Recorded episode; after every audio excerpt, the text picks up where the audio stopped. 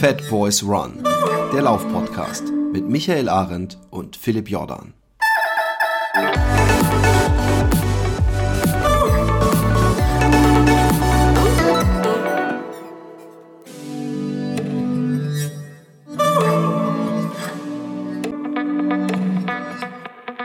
Ladies and Gentlemen, äh, liebe Fat Boys, liebe Fat Girls, ja, willkommen äh, zu einer weiteren Interviewfolge und wir haben heute einen ganz besonderen Gast, was ich immer sage, aber heute ist es tatsächlich ein ganz besonderer Gast. Ähm, wir haben Tim Wortmann hier. Tim ist einer der besten Ultramarathonläufer Deutschlands. Er ist unter anderem Zweiter beim äh, Supertrail äh, an der Zugspitze geworden und auch äh, Dritter beim äh, Zugspitze Supertrail XL geworden. Er hat den Käufelskopf äh, Ultratrail gewonnen er hat äh, den Transalpine gefinisht, hat einen Top 5 Finish beim Walser Ultra und so weiter und so fort. Also durchaus ein schneller Läufer. Und äh, umso ja, sch schade, kann man das sagen? Ja, umso, umso mehr schade ist es, dass wir ihn nicht deswegen hier haben, sondern aus einem ganz anderen Grund. Ähm, und äh, was das genau für ein Grund ist, das ähm, ja, erfahrt ihr im Interview. Viel Spaß. Ja, hi. Ähm, ja, ich bin Tim. Erstmal danke, Michael, für die Blumen. Äh, einer der besten deutschen Ultraläufer. Da gibt's ja schon halt äh, einige andere auch noch. Aber ähm, ja, also ich bin Tim, ich laufe äh, gern lang im Berg und ähm, bin sonst halt auch noch Sportwissenschaftler, mh, hm, so im normalen Leben. Und der Grund, wieso ich hier bin, äh, ist dann halt eben neben dieser Affinität zum, zum Laufen, dass ich halt äh, im Sommer jetzt einen schweren Bergunfall hatte. Also ich hoffe, auch mit der Stimme geht das klar. Die war nämlich kurzzeitig mal ein bisschen weg. Hm, und dass mich alle verstehen. Ja, und äh, ich glaube, das passt erstmal so als kurze Vorstellung. Wir sprechen gleich. Ja, ja, genau. Also äh, wir, für, also wir kennen uns ja schon ein bisschen länger. Wir haben uns, glaube ich, ja. damals beim Transalpine Run 2015 kennengelernt. Da sind wir beide im Mixteam gestartet, also natürlich nicht zusammen, sondern beide mit einer Partnerin. Du damals mit der Annemarie Flammersfeld ja, und ich mit ja. der Kathi Schichtel. Und ähm, da haben wir uns ja ein bisschen unterhalten können. Und ich kann das bestätigen. Also deine Stimme hat sich auf jeden Fall mal ja, ein bisschen geändert. Ich hatte die auch anders in Erinnerung. Wir haben uns schon lange nicht mehr gehört. Und ähm, ja, das ist auf jeden Fall anscheinend auch dem Unfall natürlich geschuldet. Ähm, ja, gut, jetzt kommen wir, kommen wir vielleicht darauf auch zurück, wie, wie, wie eben das vorher erstmal war. Ja, also ähm, es gibt ja im Prinzip zwei Richtungen, aus denen man auf den Ultra Trail Lauf sozusagen stoßen kann. Die eine ist aus einer Richtung Bergsport, die andere ist so die klassische Läuferkarriere.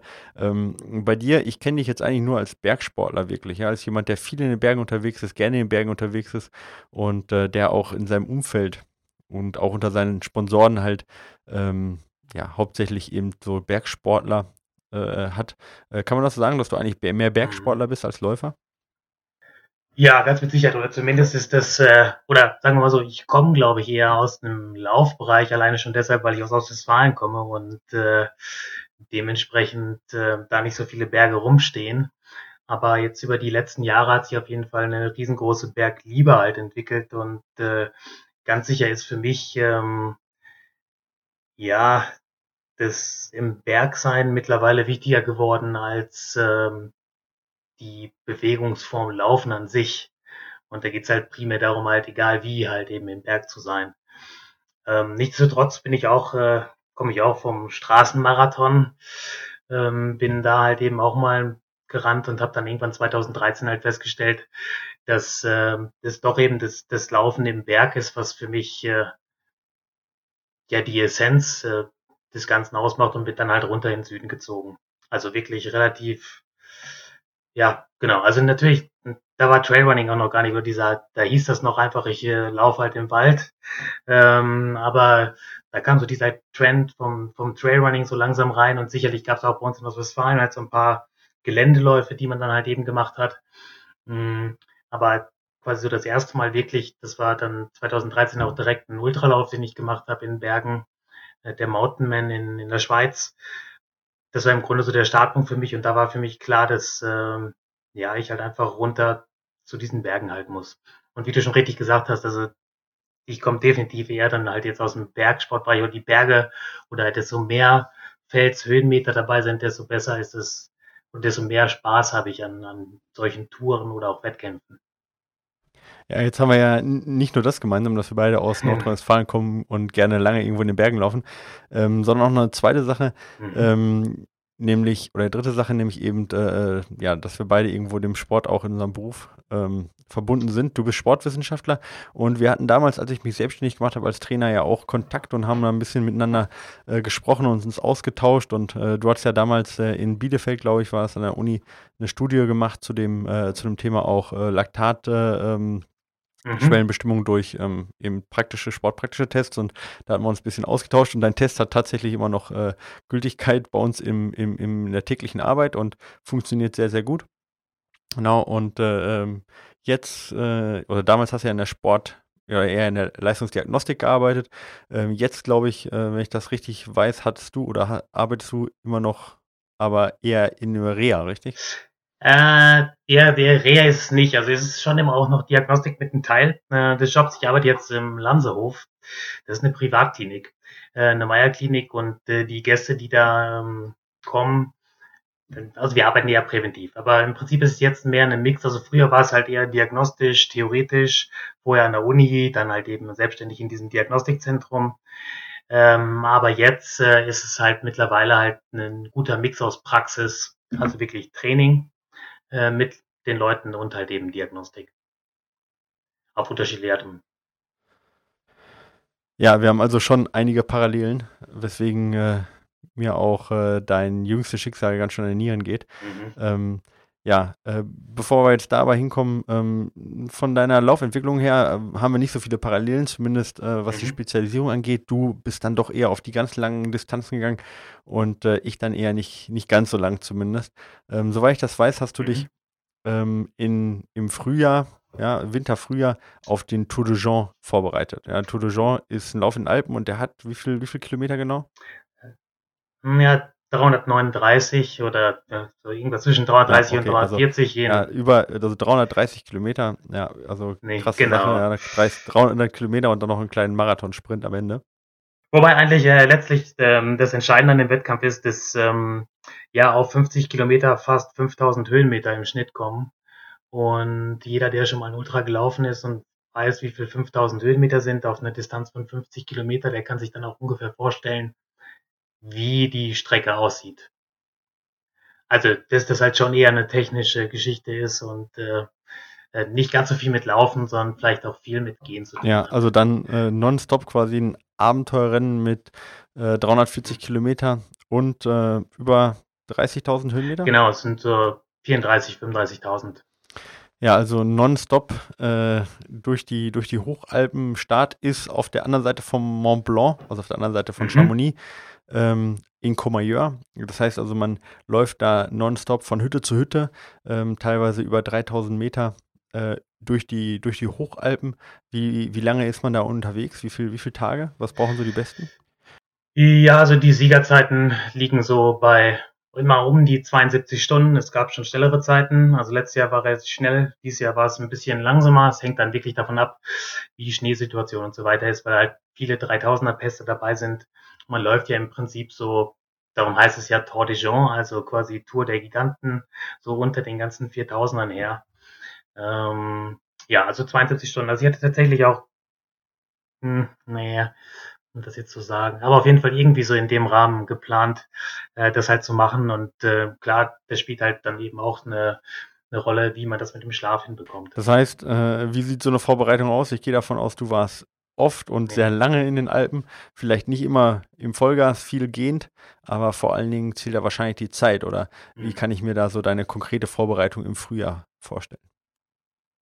Ja, ganz genau. Also im Prinzip habe ich, äh, das ist ja ein Prozess, der jetzt schon über Jahre so rauskristallisiert hat, dass mir halt einfach der lange Lauf, der in fast jedem, in jeder Trainingswoche schon irgendwie vorkommt, bei den meisten von uns ähm, meine Lieblingseinheit ist und ähm, wie das immer so ist, so Lieblingseinheiten, die macht man gerne und darum auch öfter. Und äh, ja, jetzt habe ich halt eben einen, quasi, also diese Wettkämpfe bedingen halt eben, dass man eigentlich nur noch solche Einheiten machen muss. Äh, fast gehören ein paar andere Sachen halt auch mit dazu, um halt eben eine gute Steiggeschwindigkeit zu haben. Also da geht es tatsächlich darum, einfach äh, in diesem Powerhiken, Powerwalken halt zügig unterwegs zu sein gut über technisches Gelände zu kommen. Und genau das habe ich natürlich jetzt äh, auch in der Vorbereitung gemacht. Das heißt, den ganzen Winter bin ich viel einfach äh, im Schnee den Berg hochgestapft, vor der Arbeit, auf dem Weg zur Arbeit halt immer einfach ähm, Höhenmeter versucht zu machen und da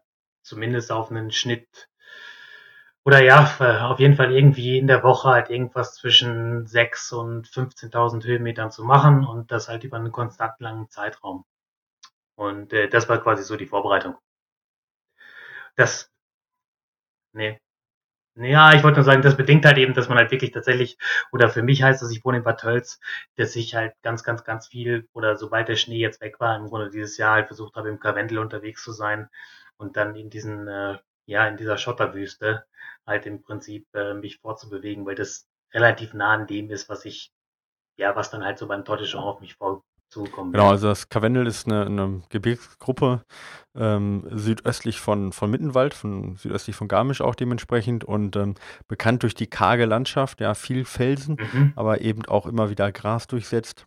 Technisch nicht ganz einfach, aber eine sehr hohe Diversität, ja, sehr schönes Gelände und da warst du hauptsächlich unterwegs. Millionen von Millionen äh, Schritten da äh, im, im mhm. Karwendel absolviert und einer von diesen Schritten war dann irgendwann der falsche. Mhm. Ja, das ist äh, eben genau das, was dann passiert ist. Ähm, um jetzt tatsächlich, äh, also gleich vorweg, das Hauptproblem ist also so richtig schildern, was passiert ist, kann ich eine nicht, weil mir das halt fehlt. Also es ist tatsächlich so, dass genau der Grund, wieso ich gestürzt bin, dass ich den nicht weiß. Ich weiß, wie ich gefallen bin, ich weiß, was danach passiert ist, ich weiß, was davor passiert ist. Aber der Grund, wieso ich gestürzt bin, den, habe ich einfach nicht. Also ich ich habe an dem Tag einen, einen Lauf gemacht, das waren äh, 40 Kilometer mit geplanten 4000 Höhenmetern. Erst ziemlich laufbar und am Ende war noch eine Gradüberschreitung dabei. Von der Bettlerkar-Spitze rüber zur Schaufelspitze. Das ist, ähm, ja, das ist nicht wirklich weglos, aber jetzt auch nicht wirklich mit einem, mit einem, einem Bergwanderweg gekennzeichnet. Da sind schon ein paar Steinmadeln da und da geht man rüber und die Gradüberschreitung selber war wirklich auch jetzt nicht großartig was Besonderes oder was, was ich nicht sonst auch eigentlich zumindest wöchentlich im Training halt auch mache. Also im Gegenteil, es war wirklich eine wahnsinnig wunderschöne Tour. Ähm, da bin ich auch an der Schaufelspitze angekommen und äh, der Weg runter, den hatte ich, äh, den kannte ich nicht. Ähm, und bin dann halt eben runtergelaufen. Es geht durch so Latschengassen durch, eigentlich völlig unspektakulär über einen Grashang, der so schrofen durchsetzt ist, mit ein bisschen eben diesen Latschenwäldern. Und ja, vielleicht übersetzen wir das mal für die Norddeutschen ein bisschen. Ähm, also, ja, okay. Ähm, ihr könnt euch das so vorstellen, dass es halt dann eben ähm, felsig, ja, aber nicht mehr, nicht mehr nur Fels, sondern teilweise Gras durchsetzt und teilweise dort äh, eben mhm. Felsen, ja, das, äh, ähm, das nennt sich dann eben so.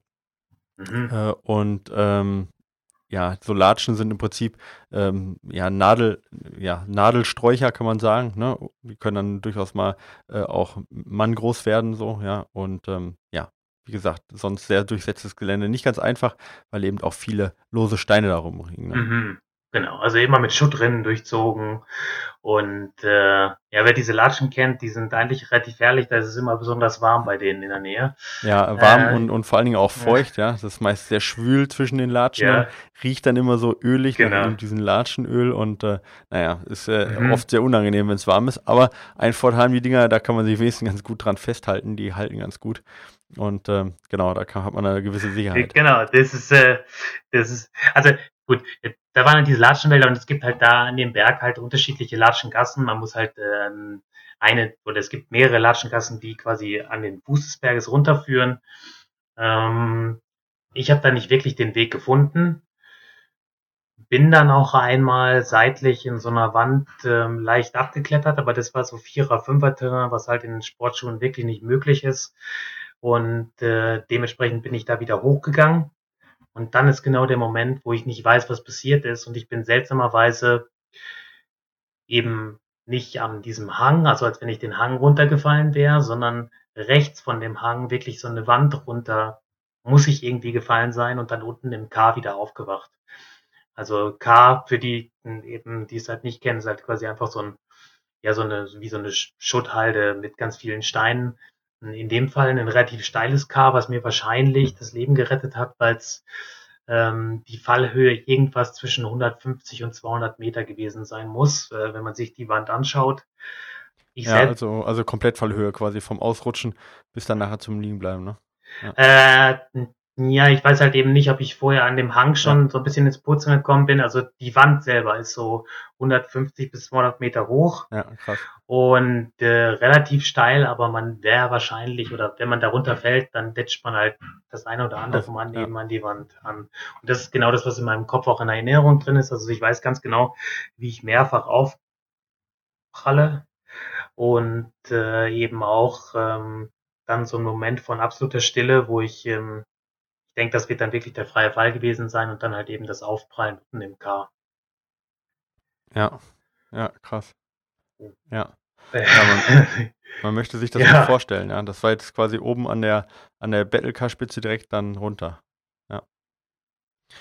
Ja, ich frage jetzt einfach mal, ähm, auch wenn das ein bisschen durcheinander vielleicht jetzt na nachher wirkt, aber ich weiß auch nicht genau, ja, woran du dich erinnern kannst und so, deswegen, ähm, mhm. was ist das für ein Gefühl, wenn man da aufkommt? Also du, du fällst, äh, es ist Stille und dann kommt der Aufprall.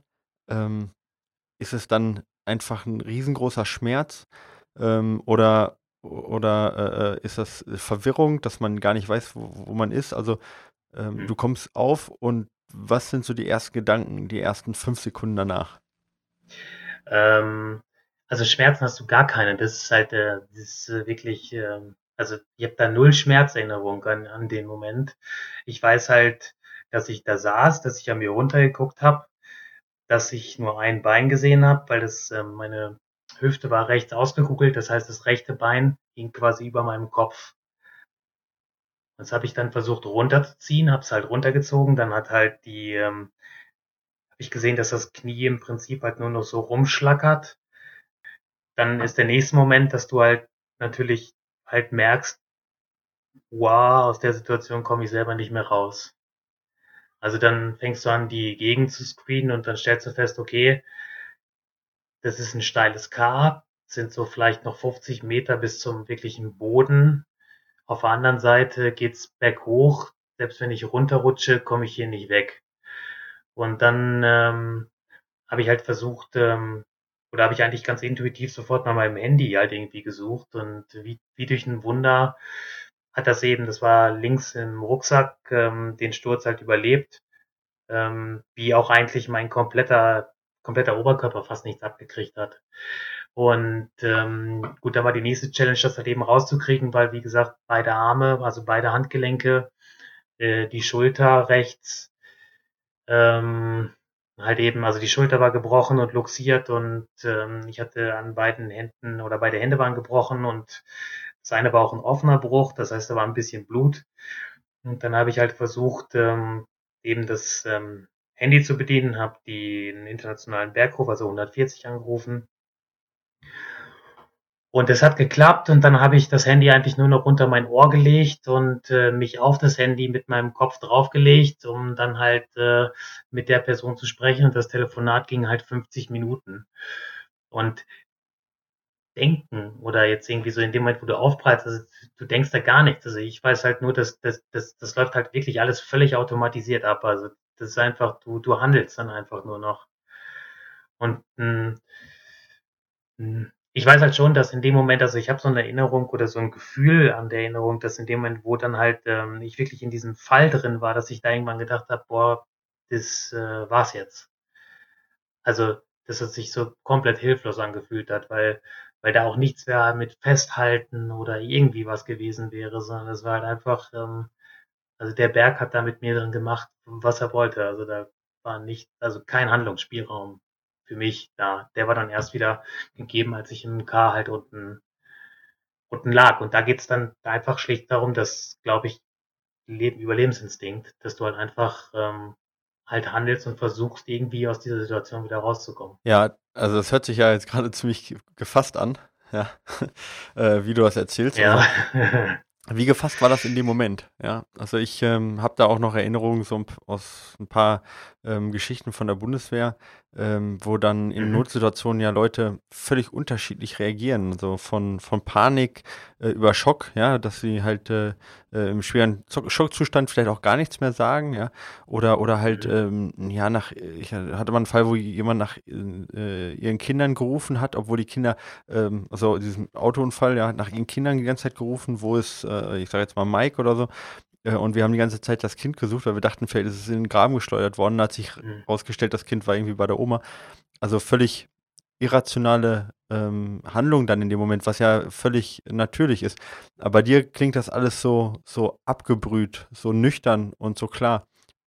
Wie in, also wie klar warst du in diesem Moment? Wie nüchtern war deine Handlungsweise da? Das ist für mich ehrlich gesagt ganz schön schwierig so wirklich zu beurteilen. Also weil einerseits weiß ich, dass das schon, dass ich da sehr rational das auch so durchkalkuliert und gehandelt habe, dass ich genau überlegt habe, was kann ich machen, um das möglichst bestmöglich zu machen. Ich habe zum Beispiel den am Telefon man meckert ja immer, also das wirst du ja selber auch kennen, wenn man so ein bisschen gesponserter nee. Athlet ist, meckert nee. man immer. Also, da meckert man immer so ein bisschen über diese Social Media Geschichte und ah, jetzt muss ich, gerade wenn man auch dann gleichzeitig noch so diese Bergliebe hat, äh, dann möchte man ja eigentlich lieber, wenn man den Berg ist, den Berg genießen und keine Fotos machen und möglich auch nicht irgendwie das auf Instagram Stories stellen und so weiter. Aber letztlich hat mir das halt so ein bisschen dann auch mit, äh, oder hat mich halt mit gerettet, weil ich dann, also zum Beispiel so, so Kalkül, so viel Kalkül war schon drin. Ich habe denen genau gesagt, ich habe das ist mein Name. Ähm, da und da könnt ihr gucken, da habe ich Fotos gemacht von der Story, ich habe hier Netz, also anscheinend muss das online sein.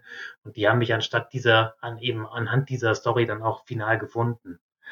Und ähm, die haben halt schon dann nachgefragt, ob ich einen Hubschrauber höre und den habe ich halt nicht gehört und ich habe dann nochmal genau beschrieben, was ich sehe und also es war schon alles, ich würde sagen, schon sehr in dem Moment. Aber dann sind natürlich auch so Sachen, die dann auch manchmal erst oder die jetzt in dem ganzen Prozess erst später wiedergekommen sind, wo ich halt schon weiß, dass ich dem Gegenüber am Telefon irgendwann gesagt habe, ihr müsst mich jetzt retten kommen, sonst sterbe ich hier. Weil halt einfach das klar war, dass, dass ich da selber nicht einen Zentimeter mich bewege und es wird dann irgendwann ja, oder es wäre dann irgendwann auch dunkel geworden. Sei jetzt halt warm, ist kein Problem, aber auch die Schwere der Verletzung. Und, ja, und dazu ähm, kommen ja noch ähm, eventuell innere Verletzungen, die du in dem Moment ja gar nicht irgendwie beurteilen kannst dann, ne? Ah, Ganz genau, das weißt du ja gar nicht. Also ich habe halt nur gesehen, alle meine Extremitäten bis auf das linke Bein sind kaputt. Ja, und wenn, und, wenn du da siehst, so viel ist gebrochen, da kann ja auch die Hüfte gebrochen sein, die ja direkt lebensgefährlich dann ist. Genau. Also, ja, und äh, ja, du, du, der ja auch ein bisschen ausgebildet ist, ähm, der weiß das ja auch und sowas geht einem dann ja auch durch den Kopf, oder? Ja, logisch. Also ich habe auch ehrlich gesagt gedacht, äh, wow, was für Glück hast du eigentlich gehabt, dass das rechte Bein nicht komplett abgerissen ist, weil wenn es abgerissen wäre, das haben die Ärzte halt letztlich dann auch als allererst auf der Intensivstation gesagt, ja, dann ist es halt ja, eine, vorbei gewesen. Genau, es ist halt eine Frage von Minuten halt. Das ja. hat sich jetzt so gefasst, an der Situation ist es halt nicht so gefasst. Also da ist es dann schon so, dass man das erst natürlich vielleicht ganz so rational sagt und irgendwann wird man dann immer hysterischer und merkt halt einfach, boah, äh, also wie gesagt, 50 Minuten habe ich mit denen telefoniert, also das ist zumindest das, was auf meinem Handy dann stand. Und das ist eine lange Zeit. Denn, also es ist eigentlich keine lange Zeit. Das ist Wahnsinn, was die Bergrettung da macht. Also da auch nochmal ein mhm, großes ja. Dankeschön an alle, die da halt irgendwie in dem Bereich arbeiten oder was machen. Aber ähm, für dich selber ist das eine Ewigkeit. Also weil du halt einfach Angst hast, dass du halt nicht mehr aus der Situation rauskommst. Ja, oder das Handy halt leer ist und du keine Verbindung mehr hast und alleine bist. Genau, dass du abrutscht. Ich, wie gesagt, ich lag auf dem Ding und ich, das hat sich dann halt, es hat auch immer weiter, ich bin ja immer weiter in dem K so langsam runtergerutscht. Das ist steil. Also du merkst mhm. halt irgendwann auch, hm, ja, also das muss jetzt, da muss jetzt schon schnell was passieren, sonst äh, funktioniert das halt. Nicht. Ja. Mhm. Ähm, inwieweit denkt man in der Situation irgendwie an die Zukunft? Also laufen oder an die Arbeit, an äh, Freunde, an die Familie. Ähm, inwieweit ist man an, dann bei so welchen Sachen oder inwieweit ist man nur dann pur eben auf, auf Überleben gepolt? Ich glaube, also ich, so wie ich also ich, so wie ich das jetzt in Erinnerung habe, war ich da nur fokussiert aufs Überleben. Ich habe da nichts anderes gedacht. Also wirklich, äh, da sind keine Gedanken gewesen an, an irgendwelche anderen Leute, obwohl halt, ja, man, Also ich hatte auf dem Lauf halt erschreckenderweise vorher ziemlich viel kommuniziert und da sind viele, ganz, ganz viele Dinge so kurz vor dem, kurz vor dem Unfall. Da weiß ich ganz, ganz viele Sachen, wo ich an viel andere Dinge gedacht hatte. Aber in der Situation selber, da zumindest das, was ich jetzt noch von den 50 Minuten weiß, ging es nur darum, dass die mich halt finden. Und als die dann da waren, also zum Beispiel, ich weiß gar nicht mehr, wie die gekommen sind. Also da weiß ich nichts von. Ich weiß, also angeblich haben die mich mit einer Seilwinde da hochgeholt, aber das das weiß ich, da weiß ich nichts von. Ich weiß, und das ist halt eben auch so, so der Punkt. Also ich kann mich an die Sachen erinnern, wo ich denen konstruktiv halt einfach Informationen gegeben habe, wie sie mich finden können. Und so ein bisschen. Ja, also der Körper funktioniert quasi und ist mit, äh, mit dem Überleben halt komplett beschäftigt. Und in dem Moment, wo die Erleichterung dann da ist, ja, und du weißt, du überlebst, da schaltet der Körper komplett ab und, und äh, nimmt sich dann eben die Ruhe raus. Kann man das, kann man genau. das so sagen, ja? Also ich, genauso würde ich, würde ich sagen, funktioniert es dann halt in so einer Situation. Wobei ich halt eben auch nicht weiß, was die mir dann halt gegeben haben. Ja, in dem Moment, ja, wo ich klar. Vielleicht weil, haben sie äh, direkt abgeschossen an daher. weil das äh, weiß ich jetzt mittlerweile auch, äh, wenn man nämlich dann mal so auf so einer Intensivstation gelegen hat oder so wie ich jetzt halt eben vier Monate danach halt stationär unterwegs war. Also diese ganzen Drogen, Medikamente, wie auch immer man das nennen will, die sind, die sind, haben schon relativ großes Potenzial. also, dass man sich auch mal an Sachen nicht so gut erinnern kann oder anders. Ja, okay, aber, aber du bist jetzt zumindest anrecht äh, zurechnungsfähig und du weißt, welches Datum wir ja, haben, du bist freiwillig hier, du bist zurechnungsfähig. Nicht, dass wir nachher Nein, nein, ich bin, äh, das, ich habe das hier ganz selber erschienen, dass wir das hier machen. ja, ja, genau. Und ähm, ja, dann wachst du irgendwann äh, wieder auf und oder wo, wo sind jetzt dann die nächsten Erinnerungen? Erinnerst du dich noch irgendwie ähm, ja, an den Flug selber oder sind die Erinnerungen dann komplett weg? Nee. Flug ist komplett weg. Also nächste Erinnerung, die ich habe, ist, ich äh, wache auf äh, auf der Intensivstation. Das allererste, was ich gemacht habe, und das ist auch komisch, dass man das sofort macht, weil eigentlich, ja, also, also ich weiß ganz genau, das allererste, was ich geguckt habe, ist, kann ich meine Hände bewegen, kann ich meine Füße bewegen. Ja. Und der Läuferinstinkt halt. Und das ist das, was mir auch alle, die dann halt da waren, rückgespiegelt haben. Und genau das war es halt so. Das war auch das erste, was ich gesagt habe. Das erste, was ich gesagt habe, war, ich kann meine Zehen und meine Fingerspitzen spüren. Ja. Und ähm, ja, genau. Und dann wachst du halt auf. In dem Moment waren dann halt meine Eltern bei dem Raum. Ähm, die sind, muss man dazu wissen, die sind äh, getrennt und äh, haben jetzt nicht so das beste Verhältnis, sodass ich erstmal schon gedacht habe, hä, was ist jetzt denn los? Mhm. Wieso? Also wo bin ich jetzt überhaupt? Also das war, das war total verrückt. Und dann waren ähm, schon wirklich gute Freunde von mir. Das war halt auch, die waren auch direkt von Anfang an da. Und das war gut, weil dann einfach auch noch Leute reingekommen sind. Also meine Eltern kommen eben auch eben aus Nordrhein-Westfalen. Und für die ist es halt sicherlich ganz, ganz fürchterlich und schlimm gewesen, dass ich da lag. Aber ich hatte ja in dem Moment, ich wusste nicht, was passiert ist. Ich wusste, ich war, in, war kurz noch vorher in Bergen und auf einmal lag ich da. Und dann waren halt irgendwann halt eben Leute da, die direkt wussten, wo ich war und die auch so ein bisschen ja auch schon nach mir gesucht hatten, als ich dann eben nicht nach Hause gekommen bin und so weiter und denen man halt einfach jetzt so das Bedürfnis, den Leuten zu sagen, eigentlich an allererster Stelle, ganz egal ob meinen Eltern oder meinen Freunden, dass das eine geplante Tour war und dass ich eigentlich mir sicher bin, dass es keine Harakiri-Aktion war, wo ich jetzt irgendwie da, äh, ja, äh, halt irgendwas versucht habe, was so, so nicht möglich ist, sondern es einfach halt Pech war, weil, weil man ja immer, und das, wenn man halt so in Bergen unterwegs ist, irgendwie so mitschwingt, so diese, diese, ja, dass, dass Leute immer denken, na ja, muss das denn sein? Muss man dieses Risiko eingehen? Und man sich ja wahrscheinlich eigentlich unterbewusst auch selber über solche Sachen halt Gedanken macht. Und darum war das, glaube ich, das war seltsamerweise tatsächlich neben dem, nachdem ich abgecheckt hatte, dass ich mich wieder bewegen kann, waren das so die ersten Worte. Und ich konnte zu dem Zeitpunkt halt echt schlecht sprechen, weil die sofort ähm, Schulter und meine Halswirbelsäule, also ich war da eine Halswirbelsäule, eine Rotationsfraktur. Oh. Äh, C6, C7 und das wurde natürlich sofort mhm. oder musste sofort operiert werden. Und bei dieser HBS-OP ist letztlich die Stimme auch verschwunden. Einfach weil ja, die an den Strukturen vorbei mussten, die beiseite geschoben haben und wahrscheinlich den Nerv ein bisschen erwischt haben. Mhm, ja. Und ja, das heißt, man röchelt dann so ein bisschen eben genau diese Worte. Also ich habe dann wohl gesagt, das war eine wunderschöne Tour und die war geplant und äh, habe mich dafür entschuldigt, dass es passiert ist, aber wollte halt eben zum Ausdruck bringen, dass es halt kein ähm, ja, zu hohes Risiko war oder irgendwas, was ich sonst jetzt nicht im Kalender gemacht hätte.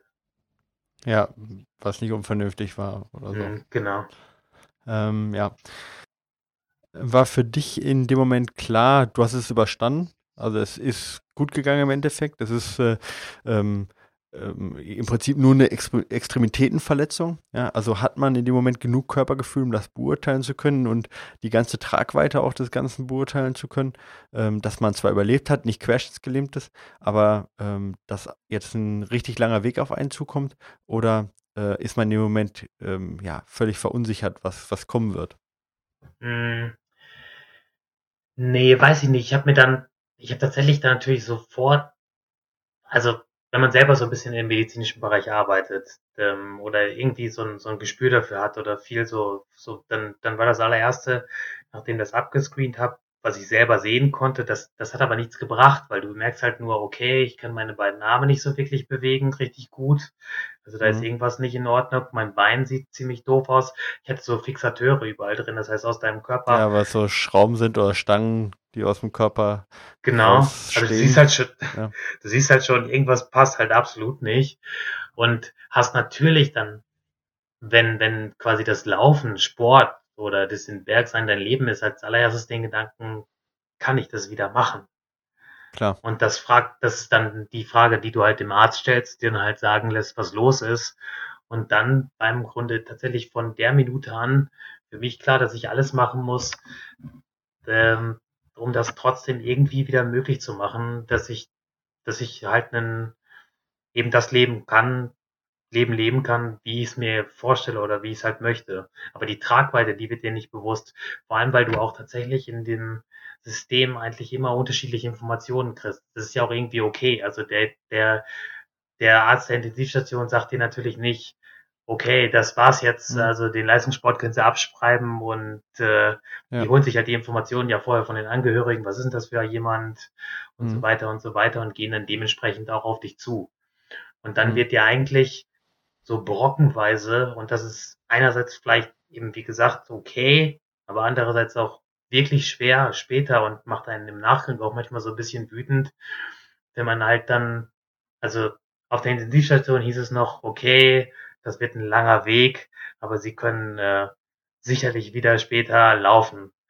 Ein paar Wochen später hieß es dann auf einmal, sie können froh sein, ähm, wenn ähm, ja, so ein bisschen Joggen noch möglich ist. Dann ist es irgendwann, ja, mal schauen, ist doch viel kaputt gegangen. Vielleicht äh, geht es dann eher darum, einen, zu gehen und ein künstliches Kniegelenk zu vermeiden. Und jetzt rede ich halt nur von der Verletzung am Knie. Also die gleichen Geschichten ja. sind natürlich ja bei all den anderen Baustellen halt genauso da gewesen. Bloß das Knie ist für mich halt so besonders wichtig, weil ich halt eben Läufer bin. Klar. Ähm, und ja, so dass du halt eigentlich dann halt in dieser Maschinerie drin bist, wenn du selber diesen, diesen Background hast, dir permanent Gedanken machst und permanent nach Lösungen suchst und versuchst halt bloß keine Abzweigung zu verpassen, ähm, damit es nicht perfekt läuft und der Handlungserfolg, äh, also Behandlungserfolg auf jeden Fall da ist, so gut es geht. Also das ist wirklich so, dass ich da die ganze Zeit eigentlich permanent drüber nachgedacht habe, das muss jetzt, du musst, das muss jetzt alles funktionieren. Du versuchst dir von überall Informationen zu holen, sobald es möglich ist. Und ähm, andererseits aber natürlich eigentlich gar nicht so wirklich selber entscheidest, was los ist. Denn in dem Moment mit der Schwere der Verletzung bist du ja eigentlich wirklich permanent auf die Hilfe anderer angewiesen. Und selbst deine Angehörigen, selbst diejenigen, die ähm, ja, die dann halt täglich da sind, die, die sind ja selber auch in einem Schock. Also, weil das muss man jetzt ja, das ist mir jetzt auch erst im Nachgang halt bewusst geworden, wie hart das eben auch für all die ganzen anderen Menschen ist.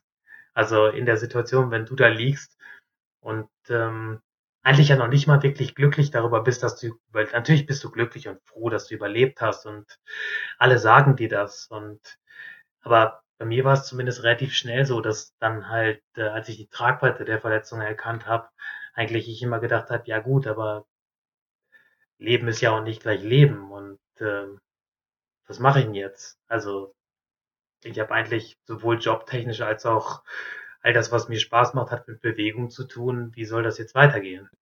Ja, ja, ja, natürlich. Ja, ich meine, äh, gerade du, ja, ähm, ich möchte da nicht zu sehr abschweifen, ja. aber du hast ja auch einen guten Freund am Berg ja. verloren, äh, vor nicht allzu langer Zeit im Himalaya in der Lawine. Mhm. Von, von dem her kannst du das natürlich ähm, ja auch nachvollziehen, was eben passieren kann im schlimmsten Falle. Also du hast es selber halt bei einem Freund ähm, direkt äh, erlebt und ähm, ja, von dem her äh, weiß ich halt auch, wie dankbar du natürlich in dem Moment warst, dass du überhaupt überlebt hast. Ja. Aber auf der anderen Seite, klar, als, als Läufer macht man sich dann natürlich dann auch Gedanken über die Zukunft.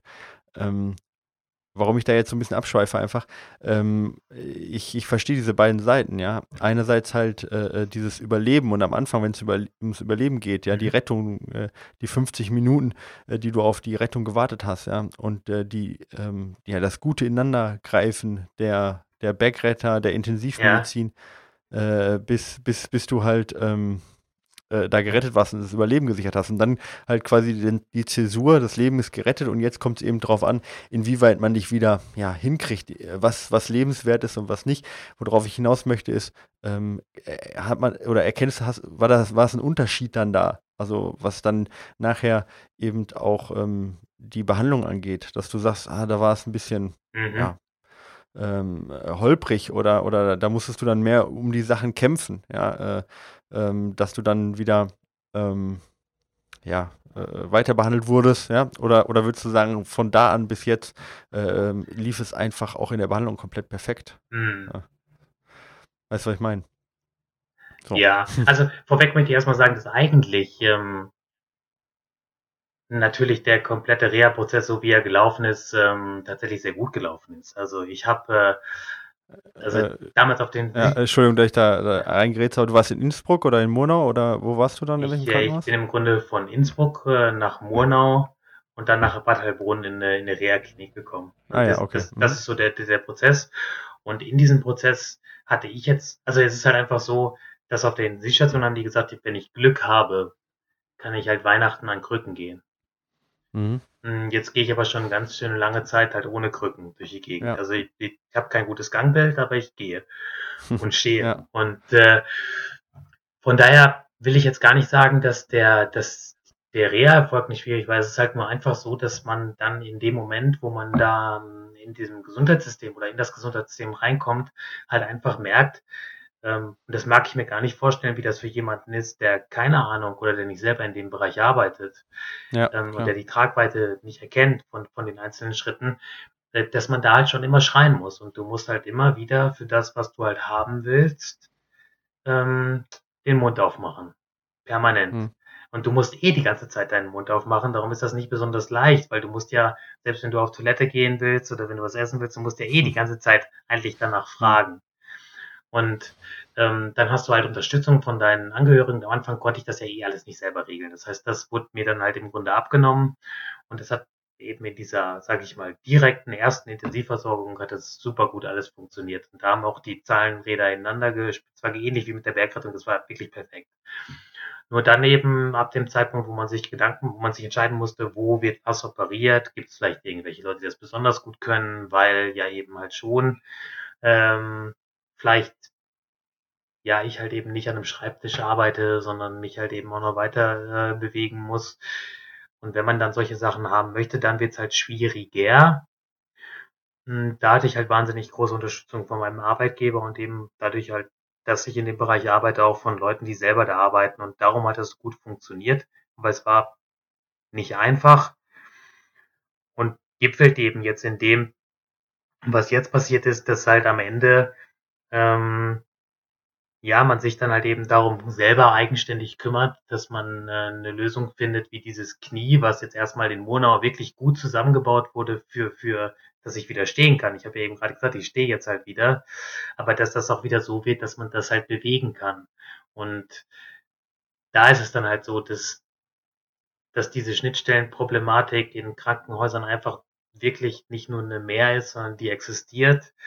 Ähm, der Kniechirurg denkt, du bist das Knie, der Schulterspezialist denkt, du bist die Schulter, aber ich bin ja eigentlich ein ganzer Mensch und ähm, es müssen alle Sachen miteinander verknüpft werden und dann muss auch immer noch gesehen werden, was ist das für ein Mensch, wo will der hin und was sind die Lösungen? Und da bringt es halt relativ wenig, wenn du jemandem sagst, den, wo Bewegung das Leben ist, okay, versuchen sie einfach mal damit jetzt klarzukommen, dass sie halt nicht mehr wirklich geradlinig laufen können oder äh, setzen sich eine Knieprothese ein mit 35 äh, die dann in zehn Jahren halt neu gemacht werden muss, wo dann klar ist, dass man wahrscheinlich ab da dann auf jeden Fall am Stock geht oder, oder noch schlimmer.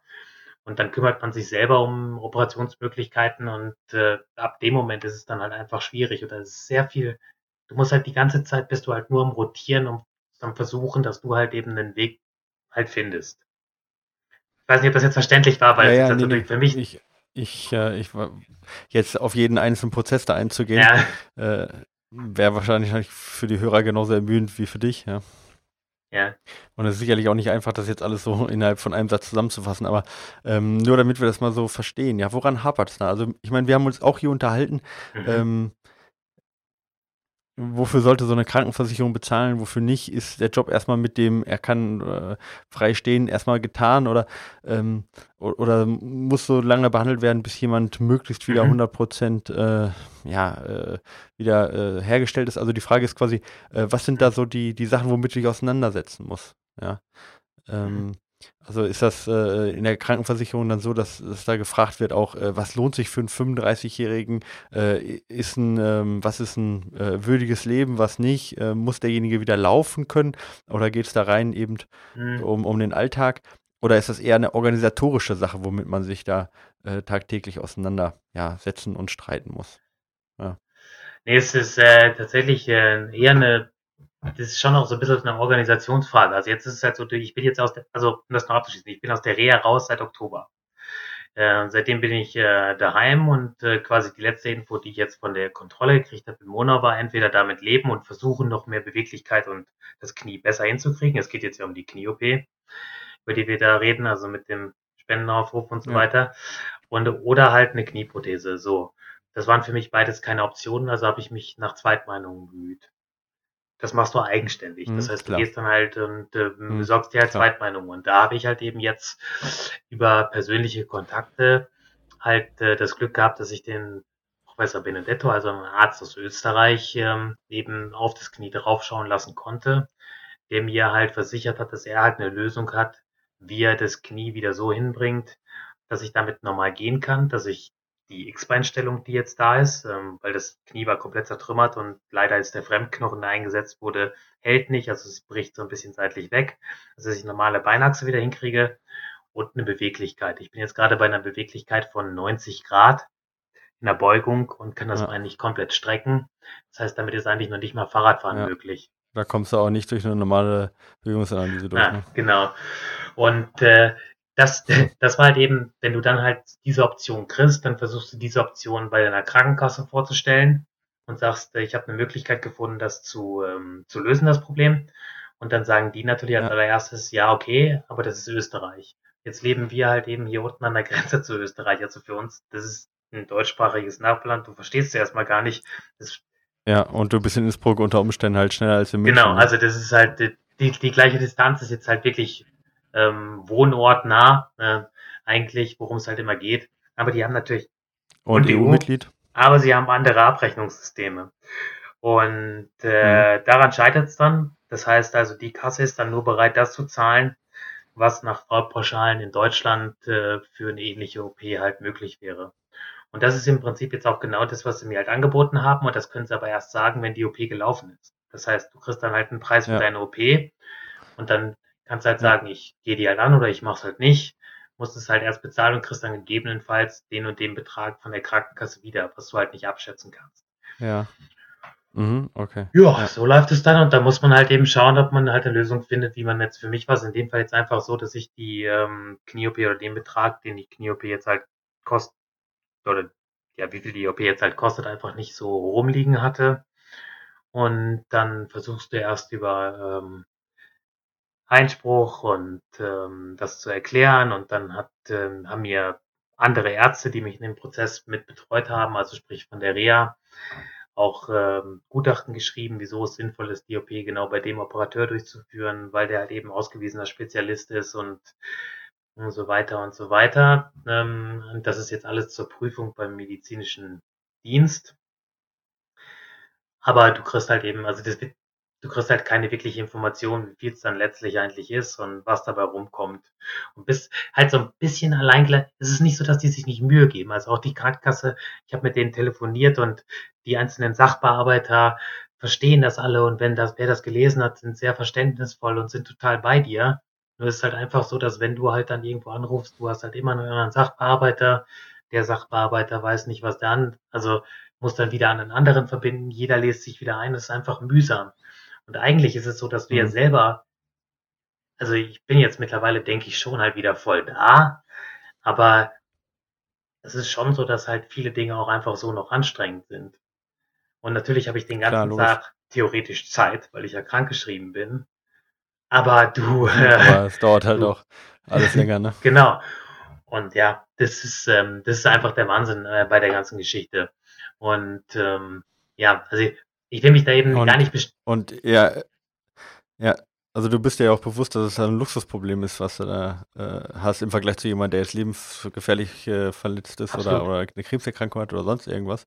Also du kannst deine, deine Verletzung ja auch ganz gut, ganz gut ja. einschätzen. Ja. Ähm, und ähm, ja, jetzt äh, äh kennen, kennen wir uns ja ganz gut. Ne? Wir sind jetzt nicht die besten Freunde, aber ich würde sagen, ich kann dich da schon äh, halbwegs mhm. einschätzen. Ja.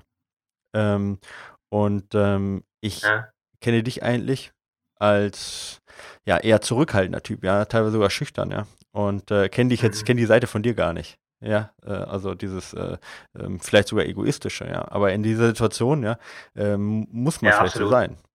Ja. Also muss man vielleicht auch äh, dann einfach nur auf sich schauen und auch sich in den Mittelpunkt stellen, äh, um, um eben das zu erreichen. Ja. So, ja. Also ja. Denke ich mal so. Ja, also das hört genau, das hört sich jetzt alles immer so egoistisch an. Ähm, das ist auch ganz wichtig, dass man das halt betont, dass ich mir natürlich total im Klaren darüber bin, dass es halt ein Luxusproblem ist und dass es, dass ich am Leben bin und dass ich bin auf den Berg gegangen und ich bin abgestürzt und ich muss, habe immer gesagt, wenn man solche Sachen macht, muss man mit den Konsequenzen leben können. Und das ist die Konsequenz, mhm. vor der ich jetzt halt stehe. Nur ist es halt natürlich, wenn dir die Option geboten wird, also du hast jemanden, der dir sagt, ja. ich krieg das wieder hin, dass du wieder normal gehen kannst. Und jeder, der ähm, Läufer ist, der Sport macht oder der einfach eigentlich nur am Leben teilnimmt, weiß, wie wichtig das ist, dass man gehen kann, ganz normal, oder was einem das, oder was das halt, was einfach auch für eine Freiheit dahinter liegt. Und ähm, das ist der Grund, wieso ich dann halt eben da so öffentlich gegangen bin, mir natürlich total bewusst bin, dass äh, oder auch überhaupt nicht damit gerechnet habe, dass so viele Leute da jetzt äh, dann auch tatsächlich und dass da so eine Solidarität ist und dass Leute das halt das Spenden, ja. dass es viel schwerwiegendere Probleme auf dieser Erde im Allgemeinen gibt und dass natürlich auch ähm, es viel schwerere Schicksale gibt und dass es bei mir nicht ums Überleben geht, es geht einfach schlicht nur darum, dass ich halt, dass ich halt rennen kann oder dass ich halt gehen kann. Ja. Und äh, ja, das ist ein der, total schwieriges Thema, aber ich glaube, wenn du halt in dem Prozess drin bist, dann dann ähm, ja, und, und im Grunde alles steht. Also du, die Optionen im Grunde bei dir, die liegen halt nochmal da, dann, dann, dann, dann denkst du halt, das kann jetzt aber auch nicht an, an der Summe Geld irgendwie scheitern so. Ja. Ja, und äh, die Zeit drängt halt. Ne? Der Knochen, der eingepflanzt wurde, der bricht langsam weg. Mhm und äh, unter Umständen wird das ganze Knie dann äh, mhm. steif. Das ist ja keine Sache, wo man jetzt äh, zwei Jahre warten kann äh, und wartet, bis man besser situiert ist oder den Prozess gewonnen hat oder sonst irgendwas, genau. sondern die Zeit, die, die eilt ja. ja. Und du hast ja ein konkretes Angebot dann gehabt vom OP-Termin und ich glaube auch, der ist diese Woche, ne? Mhm. Oder? Ja, genau. Also der, der, der, ist, ja. der ist halt am Donnerstag. Genau, also der, der OP-Termin stand, den musste man dann eben halt auch fixieren. Und dann ging es halt darum, dass ich natürlich erst gewartet habe, was sagt die Kasse. Und als jetzt halt eine Woche vorher eben da noch keine Rückmeldung gekommen ist und ich halt abschätzen konnte, dass es halt so auf jeden Fall nicht funktionieren wird, ähm, dann machst du dir halt Gedanken über andere Finanzierungsmodelle. Von Kredit nehmen bis ähm, irgendwelche Freunde fragen oder Bekannte, hm, gucken, was man selber hat und äh, dann halt eben eine Lösung finden. Und äh, irgend, das ist tatsächlich auch nicht so, dass ich jetzt äh, von mir aus gesagt habe, oh ja, dieses Crowdfunding, das ist so eine super Lösung, sondern da haben mich natürlich Freunde darauf aufmerksam gemacht, dass man das äh, da mal gegebenenfalls drüber nachdenken könnte. Und ähm, dann habe ich erst widerwillig, aber dann ja letztlich eigentlich auch ist für mich immer noch schwierig, das irgendwie zu akzeptieren oder weiß ich auch nicht genau, ob ich das halt wirklich selber bin, aber ähm, habe ich es halt einfach gemacht. Das ist ähnlich so ein bisschen so wie, wie in diesem ganzen Prozess, dass du bist dann so, auch so ein bisschen so, so, so fremdgesteuert, dass du manchmal machst du dann einfach auch nur Sachen. Also du, du, du, du, du hast einfach so dieses Ziel, jetzt muss es aber, das kann ja nicht wahr sein, das Knie, das muss sich wieder bewegen können und dann, dann machst du halt dieses Crowdfunding und jetzt bin ich natürlich also wahnsinnig dankbar, dass es halt so gelaufen ist, wie es gelaufen ist und dass dann Leute ja. anscheinend das wertvoll finden, ähm, oder das, ähm, ja, dass man da halt wieder normal irgendwie gehen kann. Ja, ähm, wie teuer ist die OP jetzt insgesamt? Also die, die OP ist insgesamt ähm, kostet so, das weiß man halt nicht ganz genau, aber je nachdem, was halt so anfällt, ja, ja, irgendwas im, gesagt, im. Bereich von 23.000, 25.000 Euro. Mhm. Und äh, die sind jetzt komplett bei diesem Crowdfunding zustande gekommen. Das heißt also, all das, was die Krank Ja, jetzt muss man sagen, kurz bevor du es vorwegnimmst, ähm, du hast am 12. Dezember, also mhm. äh, letzte Woche Mittwoch, wenn ich mich richtig erinnere, hast du diesen, äh, ja, diese mhm. Aktion online gestellt und auch bei Facebook online gestellt und ich hatte das auch direkt gesehen und ich glaube, ich war sogar der Erste, der es geteilt hat, aber inzwischen haben es äh, 180 Leute geteilt. Ja. Ich habe es öfter refreshed dann und öfter mal geguckt, weil es mich natürlich interessiert hat. Und das waren insgesamt eine Summe von 23.000 Euro, mhm, die du ja. erstmal erreichen wolltest. Und ich habe dann zu meiner Verlobten gesagt, wow, 23.000 Euro, das ist nicht wenig. Ja, das ist Batzen Kohle. ja.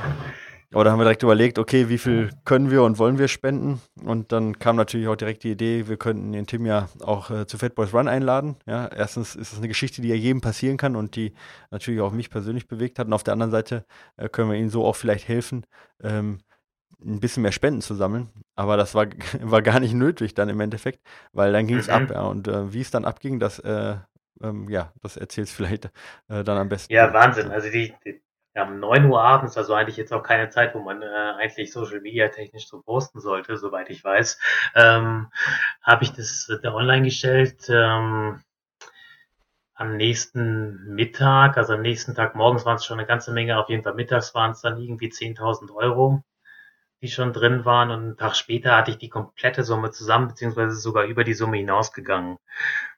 Derweil haben es halt, äh, ja, ist es halt eigentlich überall geteilt worden, wo man es teilen konnte. Ähm, also jetzt nicht von mir dann halt eben, sondern ich habe es halt eben auf meinen Social Media Kanälen geteilt, aber das verselbstständigt sich dann einfach. Mein Handy war ab da eigentlich permanent äh, in Betrieb im Sinne von Leute haben sich gemeldet, haben angerufen, haben alles Mögliche gemacht, ähm, so dass man dann wirklich kann es gar nicht richtig beschreiben, was das für ein Gefühl ist, dass man einfach, das ist ja einerseits, wenn einem das so eh so ein bisschen unangenehm ist, eigentlich, ähm, also weil man halt eben genau das sieht, dass es vielleicht andere, bessere Gründe geben könnte, dann denkst du die ganze Zeit, du freust dich wahnsinnig und denkst, Mann, jetzt denk, jeder denkt da irgendwie an einen, du kriegst ganz nette Worte, du bist unglaublich gerührt und überwältigt, aber es gleichzeitig frisst dich beinahe auch ein bisschen auf, weil du halt denkst, oh nee, das gibt's doch gar nicht. Äh, wieso eigentlich? Also womit habe ich das eigentlich verdient? Also die Frage kommt dann irgendwann auch schon mal so ein bisschen irgendwie auf den Tisch. Und ähm, dann sprichst du da wiederum mit Freunden drüber.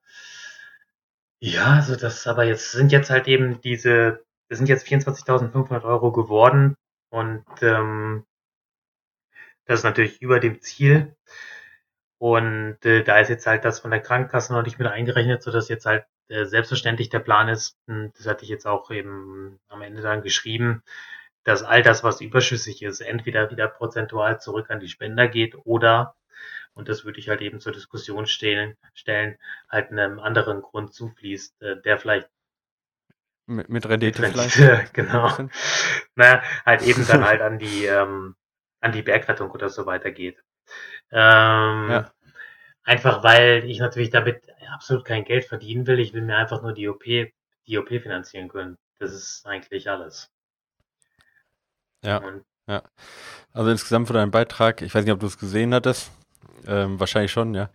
Ähm, aber er wurde 480 Mal oder so geteilt und unter anderem auch von so großen Magazinen, ja, wie, wie Runners World und das Frame Magazin und von allen möglichen Influencern und äh, Bloggern ja. und von wem auch immer, ja, aber auch von den Einzelpersonen. Und insgesamt haben über 300 Personen innerhalb von äh, zwei Tagen gespendet und das Ziel erreicht. Und ja, insgesamt sicherlich ein riesengroßes Zeichen der Solidarität in der. Trail-Gemeinschaft, in der Laufgemeinschaft. Aber wenn ich allein sehe, was in unserem Umfeld oder in meinem Umfeld auch gespendet wurde, ich kenne die Namen jetzt ja, ähm, mhm. dann ist das krass. Aber viele auch gefragt, äh, äh, kannst du dafür bürgen? Ist das wirklich so passiert oder oder oder? Äh, nee, natürlich nicht, habe ich alles erfunden. Ja. Naja, es geht, in Wirklichkeit geht das alles auf mein Konto, ja, wir machen da gemeinsame Sache. nee, aber ähm, wie viele da halt auch irgendwie ähm, mhm. für dich gespendet haben, die dich nicht persönlich kennen. Ja, und ich habe die Liste auch öfter mal durchgescrollt, weil ich ja. irgendwie jeden zweiten davon kenne. So, ich meine, die Szene ist jetzt ja nicht so groß, aber es haben auch Veranstalter gespendet, ja, und ähm, ja, alle, alle möglichen Leute. Und das hat mich irgendwie schon, schon ganz schön bewegt, ja. Und auch hier aus, ähm, aus unserem Kreis, ja. aus dem Fat Boys Run Kreis, äh, wie viel da äh, gespendet wurden, auch was für Summen da gespendet wurden, ohne jetzt äh, was einzeln hervorzuheben. Äh, da schäme ich mich fast für meine kleine Spende. Klar, jede kleine Spende zählt, aber also was ja. da für eine Spendenbereitschaft war. Also ich finde also ich meine, bewegt, ja. das ist toll. Wahnsinn. Also jetzt, wie gesagt, die Höhe der Spenden ist, ähm, also die einzelne Höhe der, der einzelnen Spende ist ja wirklich irrelevant. Also das ist ja einfach Wahnsinn, dass halt dann doch in dieser, und ich kenne ja auch die ganzen Namen, also es sind natürlich auch ein paar Freunde, Bekannte und so weiter dabei. Aber es sind auch echt ja, wahnsinnig viele Leute, die ich nicht kenne oder die ich halt nur so vom Namen kenne, weil es halt eben halt diese Szene ist. Und dass diese ganzen großen Leit Laufzeitungen oder was auch immer, aber auch viele, ganz viele einzelne private Leute das einfach geteilt haben und in ihrem mhm, Umfeld ja. verbreiten, darüber sprechen. Ähm, das ist schon beeindruckend, was dann doch, ähm, also ja, weiß nicht, wie es, also man, man ist ja oft manchmal so ein bisschen enttäuscht von der ganzen Menschheit oder regt sich auch gerade, es ist alles genau. ist im Verfall und dann auch noch Social Media und ja. äh, so weiter und so weiter. Aber ja, und, und jeder denkt nur, jeder denkt nur an ja. sich, ja, und keiner ist mehr sozial und so weiter. Aber ähm, ja, es ist schon dann ganz schön wahnsinnig, wie viel Liebe oder was auch immer, wie man es halt nennen möchte, dann doch irgendwie da ist. Also ähm, also einfach Solidarität für, für, für irgendeine Sache, ob das jetzt diese Sache ist oder irgendeine andere Sache. Und dass ich natürlich absolut nicht damit gerechnet habe, dass in zwei Tagen die Summe zustande kommt, geschweige denn, dass die Summe überhaupt zustande kommt. Ähm, das, ist natürlich auch klar. Also das, das ist halt äh, total verrückt. Also ich weiß auch, wenn ich, wenn ich jetzt ganz ehrlich bin, weiß noch nicht mal, ob ich ähm, den Betrag, ähm, also ich habe es ja eben schon erklärt, das sind halt eben diese 23.000 Euro, die die OP kostet, aber ich wusste jetzt ja auch, dass die, die Kasse auf jeden Fall vielleicht noch einen Teil davon zahlt, also das, da kommt auf jeden Fall jetzt nochmal irgendwie wahrscheinlich einen Teil zurück. Ähm, dann hätte ich natürlich den Betrag vielleicht auch einen Touch weiter unten angesiedelt. Es ging einfach nur darum, dass ich halt einfach diese, diese Summe, wie viel die OP halt kostet, halt da reinschreiben wollte und dann halt eben gucken wollte, wie viel da halt zustande kommt. Also, dass das jetzt so läuft, wie es gelaufen ist, war mir halt eben absolut nicht. ja, da denkt man halt, ich schreibe erstmal irgendwas rein, kommt eh. Nein, nein, ja, eigentlich nicht irgendwas, das ist halt eben exakt der Betrag, den die. Nein, nein, aber, aber, aber halt jetzt nicht, dass du denkst, jetzt kommt genau die Summe yeah. jetzt innerhalb von zwei Tagen zustande. Man denkt ja, man hätte ja noch Zeit. Ja, man genau. kann ja noch reagieren dann rechtzeitig und es dauert ja noch ein paar Wochen. Ey, überhaupt, also, das ist ja teilweise so, du legst dich dann halt schlafen und auf einmal stellst du schon fest, ja. okay, dann passiert das und dann in der zweiten Nacht, keine Ahnung, also ähm, ich habe jetzt nachts zum Beispiel mein Handy jetzt auch nicht immer neben dem Kopf liegen und an. Als ich morgens aufgewacht okay. bin, war das halt voll mit Nachrichten und auf einmal gucke ich da rein, sind halt über, ist halt der Betrag auf einmal da. Und am Abend vorher war es zwar auch ja. schon ein hoher Betrag, aber der war nicht ansatzweise äh, in dem äh, in dem Rahmen, äh, also so. Und ähm, ja. man konnte es irgendwann zwar abschätzen, dass es sich wahrscheinlich, das ist halt irgendwie, man denkt ja auch irgendwann, ja gut, jetzt haben ja auch alle gespendet. Also Ja, genau. Also, Muss ja jetzt irgendwann mal ein Ende haben. Ja, jetzt hat jeder gelesen, ja, jetzt ist so oft geteilt worden. Also, und, äh, ja, jetzt sind wir durch, aber genau, es ging immer weiter. Halt, ja, also da wirklich riesengroßes Dankeschön an jeden Einzelnen, der da gespendet hat, der es geteilt hat oder der es einfach nur gelesen hat. Ja, auf, auch hier an der Stelle nochmal an unsere ja. Community. Also vielen Dank auch an alle Hörer. Ja, und ähm, ja, alle, die da eben äh, ja, gespendet haben, also wir den richtigen getroffen, ja, nein, sagen, Also es ist halt so, dass, äh, also selbst einfach die Anteilnahme oder sich das halt durchzulesen, ähm, so mal so Schicksale wahrzunehmen. Ähm, und das ist ja mit auch ein, ähm, im Grunde halt ein, ein Punkt. Also ganz egal, wieso da wie was passiert ist. Ähm, was man halt merkt durch so eine Nummer ist halt einfach, ähm, wie schnell sich Sachen im Leben halt ändern können. Und wie schnell eigentlich hm. ein total vorgezeichneter Weg, den du für dich selber ausgemalt hast und der in eine bestimmte Richtung geht. Bei so einem Bergunfall ist es immer so plastisch, darum kann das jeder so gut greifen, weil es letztlich eine Sekunde ist, die dein komplettes Leben halt verändert. Ähm, ja, die, dieser eine Schritt, ja. Genau. Falsche, ja. Aber ähm, es gibt ja weite, ganz, ganz viele andere Gründe, wieso das halt eben auch passieren kann. Und das ist mhm, halt absolut. so beeindruckend, dass man da halt einfach ähm, ja, dass dann sich alles ändert. Also ich hätte, das ist, also wenn ich mir eins auf jeden Fall nicht erträumt hätte, das ist, dass ich jetzt Ende des Jahres kurz vor Weihnachten eine Spendenaktion starte. Äh, ganz egal aus was für einem mhm. Grund auch immer. Also für mich, also jetzt für andere Leute immer gerne, aber für mich selber halt irgendwie ja, eine, genau, eine Spendenaktion starte. Ja. Ja. Ja, mhm. ja ähm, wie weit gibt dir das jetzt irgendwie auch Motivation oder Zuversicht? Mhm. Ja. Ähm, also ich meine jetzt nicht dieses ganze Ereignis und diese, dieser ganze Prozess, ja, das wirst du wahrscheinlich nur mit ganz viel Abstand in zehn Jahren beurteilen können, aber diese, ähm, diese, ähm, diese Anteilnahme, ja, inwieweit gibt dir das auch Kraft zu sagen, ich bin jetzt vielleicht auch Vorbild und möchte halt auch äh, irgendwie das, das durchziehen, ja? Also gibt dir das irgendwie nochmal so einen mhm. Schub, dass du sagst, ähm, ja, jetzt erst, jetzt erst recht irgendwie ja, und jetzt schaffe ich das auf jeden Fall auch eben, weil, weil so viele gespendet haben und so viele Anteilnahme gezeigt ja, haben. Ja, also hm, die Geschichte, dann, da muss ich ja ein bisschen anders noch aufrollen. Also es ist ja so, also wenn man so Ultraläufe macht ähm, und ähm, nee, Dann ist man äh, ja, ja, und äh, ist halt gerne alleine. Wo rennst du eigentlich weg? Ist die nächste Frage. Nee, aber ich meine, also es ist ja einfach so, dass, dass natürlich, ähm, dass ein, das muss man jetzt einfach sagen, es ist ein sehr egoistischer Sport, wo du ganz viel Zeit ähm, in eine bestimmte Sache reinsteckst und es kostet sehr viel Zeit.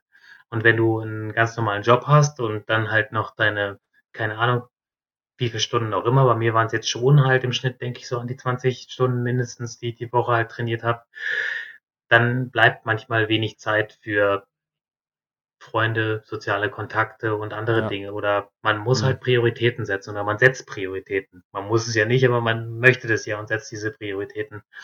Und in der Situation, ja. wo du dann, ähm, und ich habe mich nie alleine gefühlt vorher, auch wenn ich halt ganz viel alleine war, also im Werk alleine war oder sonst irgendwie.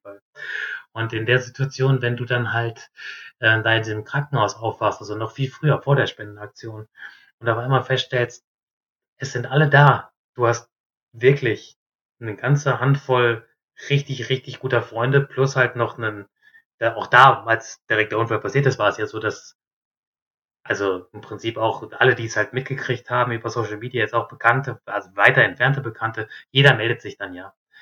Dann ist das schon ein ganz schön gutes Gefühl. Also es geht jetzt einfach, dass, dass du halt einfach weißt, naja, das sind aber schon, also wenn, egal was mir passiert, das sind auf jeden Fall schon mal Leute da, das, das äh, stützt wahnsinnig. Und dann ist es halt so, dass während des ganzen Prozesses, aber das weiß ich jetzt halt nicht, ob das halt eben auch so ein bisschen einfach diese Eigenart von dem ist, wie man vielleicht dann halt gepolt ist in dieser Art von Community, ähm, dass dieses Weitermachen und ähm, immer dranbleiben und immer noch einen Schritt weitergehen, das habe ich eigentlich nie in Frage gestellt. Also das ist ähnlich wie bei so einem, wenn du jetzt 180 Kilometer Rennen machst, äh, du kommst nur am Ende im Ziel an, wenn du das im Ziel ankommen nicht in Frage stellst, sondern einfach sagst, egal was dazwischen drin passiert, äh, hier ist der Start, da ist das Ziel und das laufe ich durch. Und so ist es in dem Prozess jetzt auch, bloß dass du halt einfach, was dann eher schwierig ist, ist einmal die Hilfe anzunehmen, dann gleichzeitig aber auch das zu sehen, wie toll das eigentlich ist. Das öffnet dann auch manchmal ganz andere, ganz andere Lebensbereiche halt noch, die du vielleicht vorher eben weil du so egoistisch auf deinen Sport fokussiert warst, vielleicht auch gar nicht so doll gesehen hast. Ja, ähm, ja. Das muss man jetzt auch mal, also ja, da muss das. Und dann ist es aber auch wieder so, dass ähm, letztlich ist ja alles darauf zurückläuft und das halt eigentlich, es geht ja immer weiter. Da kann man gar nichts gegen machen. Also, du kannst vom Berg fallen, es kann für dich vielleicht persönlich subjektiv das Leben vorbei sein, weil du nie wieder irgendwie einen Ultralauf machen wirst oder den Leistungssport mehr machen kannst. Dann geht es vielleicht später darum, überhaupt wieder gehen zu können oder auf den Berg zu können. Aber das Leben, das geht immer weiter. Und da hast du ja eigentlich, wenn, wenn man so betrachtet, nur zwei Optionen. Entweder du gibst halt auf oder du lebst halt weiter.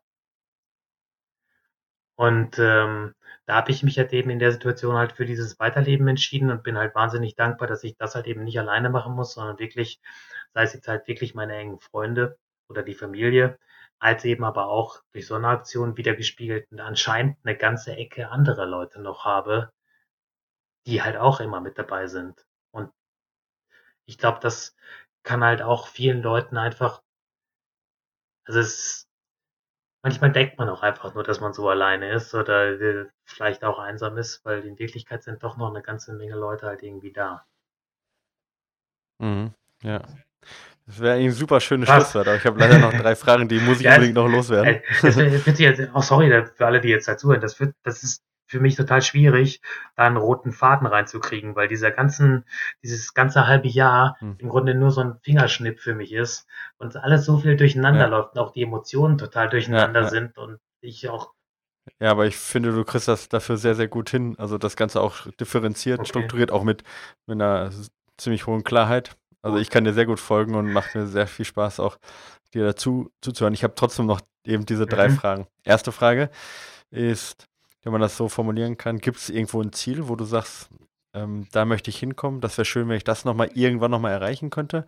Vielleicht ein Wettkampf, ein, ein Ultra oder alleine auf den Berg mhm. zu gehen, vielleicht nur. Was wäre so dein Ziel, was du dir selber Es gibt ganz so viele Ziele. Das erste ja. Ziel ist schmerzfrei und ohne, ähm, ohne Humpeln gehen können.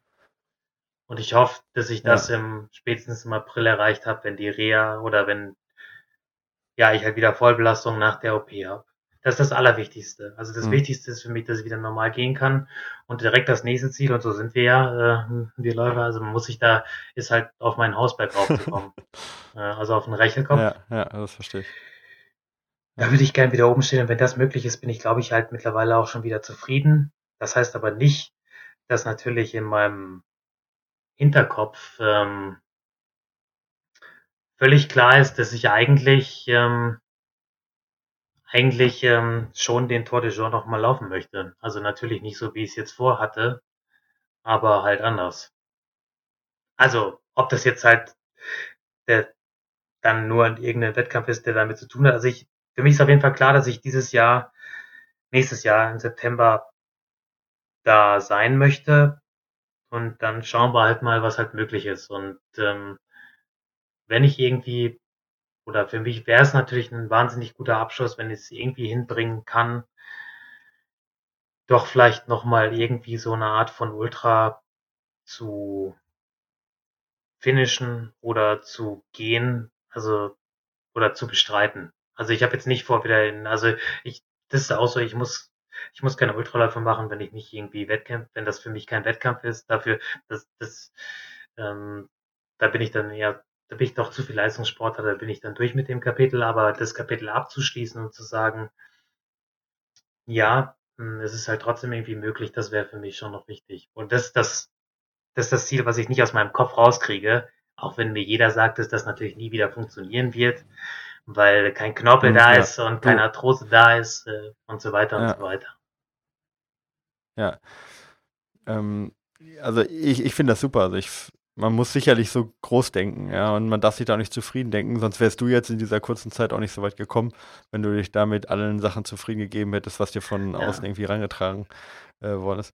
Ähm, also von dem her Think Big, ja, ähm, klar, mit Realismus und mit kurz gesteckten äh, Mikrozielen mhm. ist das sicherlich der richtige Weg, den du da.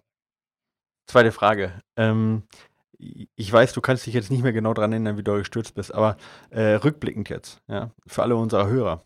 Und ähm, so ein Unfall kann ja nicht nur auch im Hochalpin passieren, sondern auch auf einfachen Trails. Ein gutes Beispiel ist der Dave Mackey, der in den USA auf einem relativ einfachen Trail die Balance verloren hat und versucht hat, einen Stein zu greifen und mit dem Stein quasi sich selbst begraben hat und dann amputiert werden musste. Ja. Ähm, also wenn du jetzt zurückblickst mit dem Wissen, ja, was würdest du unseren Hörern raten? Ähm, sollte man auf jeden Fall einen Activity-Tracker mitnehmen, ja, äh, immer ein Handy dabei haben, ja, oder auch äh, nachträglich dann, ja, was, was war wichtig von der, ja, von der Krankenversicherung oder sonstige Versicherung, ja, was würdest du anders machen? Ja. ja, ich weiß, es ist nicht ganz einfach, das Ganze zu beantworten. Ähm, aber ich meine, du bist einer der wenigen, der diese Erfahrung eben gemacht hat und, und das auch selbst äh, eben ähm, ja, ja, erfahren hat. Ja. Vielleicht kannst du da kurz mal irgendwie ein paar Tipps geben oder zusammenfassen, was du jetzt anders machen würdest. Also ja, also einen Activity-Tracker würde ich glaube ich nicht mitnehmen, weil mir das irgendwie auch so ein bisschen meine, ähm, ja weiß ich nicht, also ich finde schon, also so purer umso besser in Bergen. Das mit dem Handy mhm, ja. ist definitiv äh, eine gute Idee muss man dann halt eben aber auch ganz ehrlich sagen, dass man halt Netz haben braucht. Also man braucht Netz, das muss den Sturz überleben. Ja, klar. Und da hatte ich halt einfach jetzt in dem Fall wirklich Glück. Was ich aber auf jeden Fall empfehlen kann, und das hatte ich tatsächlich gemacht, ist halt Leute informieren, wo man laufen geht. Ähm, ja, das ist schon ähm, relativ ähm, gut, wenn man das gemacht hat und vielleicht eben auch ähm, solche Leute, mit denen man so viel kommuniziert, dass die dann auch merken, wenn man von der Tour nicht zurückkommt. Denn das ist, ähm, ja. ich wurde da, ich habe ich hab selber die Rettung gerufen und ich wurde aufgrund dessen gerettet. Aber im Hintergrund hatten, haben meine Freunde schon nach mir suchen lassen, haben sich gewundert. Die haben die Polizei letztlich dann abends auch informiert, weil ich halt nicht äh, mich zurückgemeldet hatte. Und auch von der Warte wäre auf jeden Fall dann was gelaufen. Also das denke ich ist auf jeden Fall was, was wichtig ist. Was die Versicherung angeht, ähm, ja, es ist halt jetzt echt so, dass eigentlich, also ich musste diesen ganzen Blödsinn jetzt machen, weil ich also im Prinzip auch wirklich selber schuld bin. Also ich habe weder eine Unfallversicherung noch äh, eine Arbeitsunfähigkeitsversicherung noch irgendwas anderes gehabt. Und ich habe mich an dem Wochenende, bevor das an dem Dienstag passiert, an dem Sonntag noch mit äh, jemandem unterhalten, der auch schon mal abgestürzt ist, der gesagt hat, aufgrund seiner Arbeitsunfähigkeitsversicherung funktioniert alles jetzt so, wie es funktioniert. Und da habe ich noch gedacht, ja, ist ja eigentlich auch mal könnte man sich mal Gedanken drüber machen, vielleicht zumindest mal so eine Unfallversicherung abzuschließen. Also das kann ich wirklich jedem. Also das ist halt einfach, wenn das passiert, ähm, also wenn ich nicht dieses Netzwerk und diese, das muss man jetzt, das ist ja so, also wenn das Netzwerk nicht da wäre, sei es halt in dem, in dem rea-stationären Prozess und mein Arbeitgeber und die Leute, mit denen ich zusammen bin, die alle Ahnung von dem Medizinbereich haben und mich bestmöglich unterstützen und mir Sachen gesagt haben, die ich machen muss und dass man selber Eigeninitiative ergreift.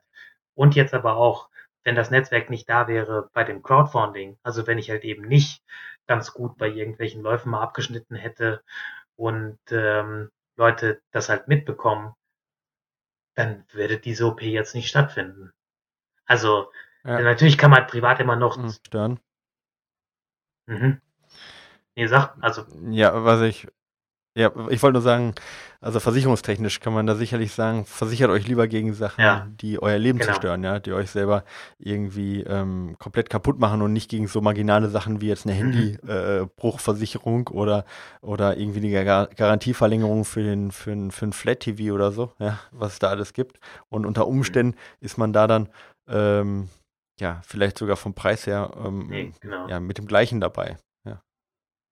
Ja. Eben, genau. Also das sind die Lessons Learned und der, sonst gibt es eigentlich nichts zu sagen. Also ich denke, was halt man sich oder man sollte sich darüber klar sein, dass das eben eine Option ist, dass man halt abstürzen kann und vielleicht zumindest mal über das Thema so ein bisschen nachdenken. Also ich habe das eh, du hast es schon angedeutet, aufgrund von ähm, ein paar Leuten, die man vielleicht irgendwie verloren hat, ähm, schon gemacht. Aber ähm, ähm, ja, also ich denke, man sollte bei all den Dingen, die man halt in Bergen macht, zumindest ähm, ja sich klar sein, dass es halt eben auch Konsequenzen halt geben kann und dass man diese Konsequenzen dann halt eben auch auch tragen muss. Also ich habe jetzt in dem ganzen Prozess Glück, aber es ist natürlich trotzdem so, dass mein Leben sich halt um 180 Grad gedreht hat und das wahrscheinlich auch ja, äh, so, so, so weiter so bleiben wird. Also und eben nicht wieder dahin zurückgeht und trotzdem würde ich ja nichts anderes machen. Also würde nichts anderes machen. Also die Tour wäre ich genauso jetzt heute nochmal gelaufen, wenn ich die Option dafür hätte, ohne mir da Gedanken drüber zu machen. Und ich hoffe auch, das habe ich nämlich auch gemerkt im Umfeld, dass sich dann Leute schon eben auch solche Gedanken machen. Muss man das machen? Kann man das machen? Und bei mir war 2018, also jetzt wirklich im Umfeld auch ein Jahr, wo ganz, ganz viele Leute, oder ich hatte, vielleicht bin ich auch noch sensibilisiert, aber ich habe offenbar das Gefühl, dass dieses Jahr viel mehr Leute vom Berg gefallen sind, ähm, als Jahre vorher. Oder zumindest habe ich es von viel mehr mhm. Leuten mitgekriegt. Ja, und das äh, kann daran liegen, dass Leute immer mehr Risiken eingehen oder weiß ich nicht, aber ich glaube ja, das ist einfach nur Pech. Und ähm, ja, wenn man Sachen macht, die man, also wenn es, selbst wenn ich bei der Aktion gestorben wäre, um es jetzt ganz hart zu formulieren, ist es ja so, dass ich bei was gestorben wäre, was mir eigentlich alles bedeutet. Und ähm, darum vielleicht auch, also bei all dem sich darüber Gedanken machen, auch nicht vergessen, sich eben keine Gedanken zu machen und es einfach zumachen. Ja, weise Worte.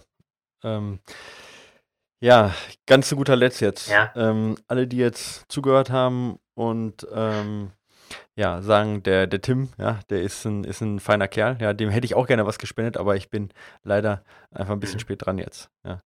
Ähm, du hast vorhin schon äh, gesagt, äh, alles, was überbleibt, geht eventuell an die Bergrettung. Ähm, wenn die jetzt spenden wollen, ja, ähm, und sagen, ja, äh, genau für so welche Typen wie für den Tim würde ich gerne spenden. Was wären jetzt so die Sachen, wo du sagen würdest, hey, wenn ihr unbedingt was Gutes tun wollt, ja, äh, und jetzt ein schlechtes Gewissen habt, ähm, wo dürfen die ihr Geld loswerden? Ja, wenn ich persönlich jetzt irgendwie an mich. Ja, also das erwähnt, dass die äh, Bergfahrt aus Kaltenbach, also Tirol im Prinzip, ähm, die haben super Arbeit geleistet. Also da ist, denke ich, jeder, jeder Cent äh, wirklich gut investiert. Äh, tatsächlich haben mich auch da ganz viele Leute schon gefragt, äh, ob man dann noch irgendwie was spenden kann, was machen kann. Ähm, ich denke allerdings auch, ähm, es gibt ganz, ganz, ganz, ganz viele andere Leute oder Dinge, für die man spenden kann, die, gut sind. Es muss jetzt auch nicht direkt was sein, was mit mir irgendwie zusammenhängt. Also müssen jetzt auch Leute nicht denken, weil halt irgendein ähm, ja, ein Zeitpunkt verpasst worden ist, dass man da jetzt halt irgendwie noch, oder dass es halt so schade ist, dass man da jetzt halt nicht irgendwie noch was gegeben hat. Also ich glaube, wenn man, wenn man gerne ja. irgendjemandem oder irgendeiner Sache was Gutes tun will, dann findet man die. Und dann äh, soll das jeder für sich entscheiden, dass er, also wo er halt eben wie was geben will. Und mal nimmt man und mal gibt man. Und ich glaube, das Wichtige ist, dass man da halt irgendwie eine eine Waage findet zwischen diesen beiden Polen. Hm. Mhm. Also ich hätte jetzt keine, ich hätte jetzt keine irgendwie super Adresse, wo man es machen kann. Also die Bergrettung, das wird mir natürlich, äh, wäre für mich schön, wenn die halt irgendwie noch was kriegen und da würde ich was hingeben.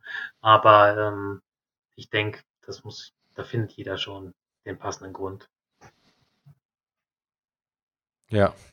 Und wenn er gar nichts findet, wie gesagt, ich äh, poste einfach nochmal meine ja. Show Notes falls da jetzt irgendjemand noch Probleme ja. hat, Geld loszuwerden. Nee, im Ernst. Also erstmal, ich danke dir, dass du hier warst. Ja, es war eine bewegende Geschichte und äh, ja, da kann ich mitfühlen. Ja, die zeigt mir auf der einen Seite, wie schnell sowas passieren kann, also die Negativseite.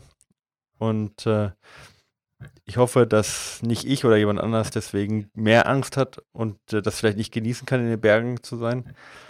Aber vielleicht weiß, äh, ja, wie er sich vorher absichern muss und dass er sich vorher mal Gedanken machen kann. Also eben auf dieser einen Seite diese negative Seite und auf der anderen Seite aber eben zeigt es mir diese positive Seite, ja. Ähm, dass um sozial zu lesen, auch gemeinschaftlich irgendwie äh, gut zu leben, dass man da nicht unbedingt den Staat selber braucht oder äh, Strukturen braucht, sondern eben sich einfach gegenseitig auch unkompliziert helfen kann. Und gerade jetzt eben äh, zur Weihnachtszeit jetzt gerade gilt das, gilt das besonders. Und ich glaube, jetzt gerade zur Weihnachtszeit äh, ist auch die richtige Zeit, um einfach sozial zu sein, sich gegenseitig zu helfen, auch mal auf andere zu schauen. Und ähm, ich finde das toll, wie das bei dir so geklappt hat jetzt. Und ähm, ja, und so lassen sich so Schicksale wie von dir ja, besser also überstehen. Auch, Danke, dass, dass du, da warst, Tim. Dass wir ja. hier mal gequatscht haben auf dieser Ebene. Ähm. Ja, absolut. Ja, sonst haben wir viel zu wenig in letzter Zeit äh, voneinander gehört. Ne? Ja, aber Es war schön, dich hier zu hören und dich hier zu haben und auch äh, ja, dich überhaupt hören zu können. Ja. Mhm. Und ähm, ja, schön, dass alles gut gegangen ist. Ich weiß, die nächsten Schritte, die werden nicht leicht. Weihnachten wird sicherlich hart und die nächsten Monate mhm. ähm, wird wieder ein Schritt zurück sein. Aber manchmal muss man eben diesen einen Schritt zurück machen, um dann zwei Schritte nach vorne zu machen. Und das wünsche ich dir. Und das wünschen auch sicherlich alle Hörer dir, dass du ab April dann wieder schmerzfrei ja, ja vielen, Gang vielen Dank. Ähm, und auch nochmal, also das kann man gar nicht oft genug sagen. Danke an alle, die irgendwie da an mich gedacht haben, uns mitbekommen haben. Und auch an alle, die die ganze Zeit, das ganze letzte halbe Jahr da waren. Also Wahnsinn, das ist einfach, ja, das kann man gar nicht so, so ausdrücken, wie bewegend das eigentlich ist. Ja.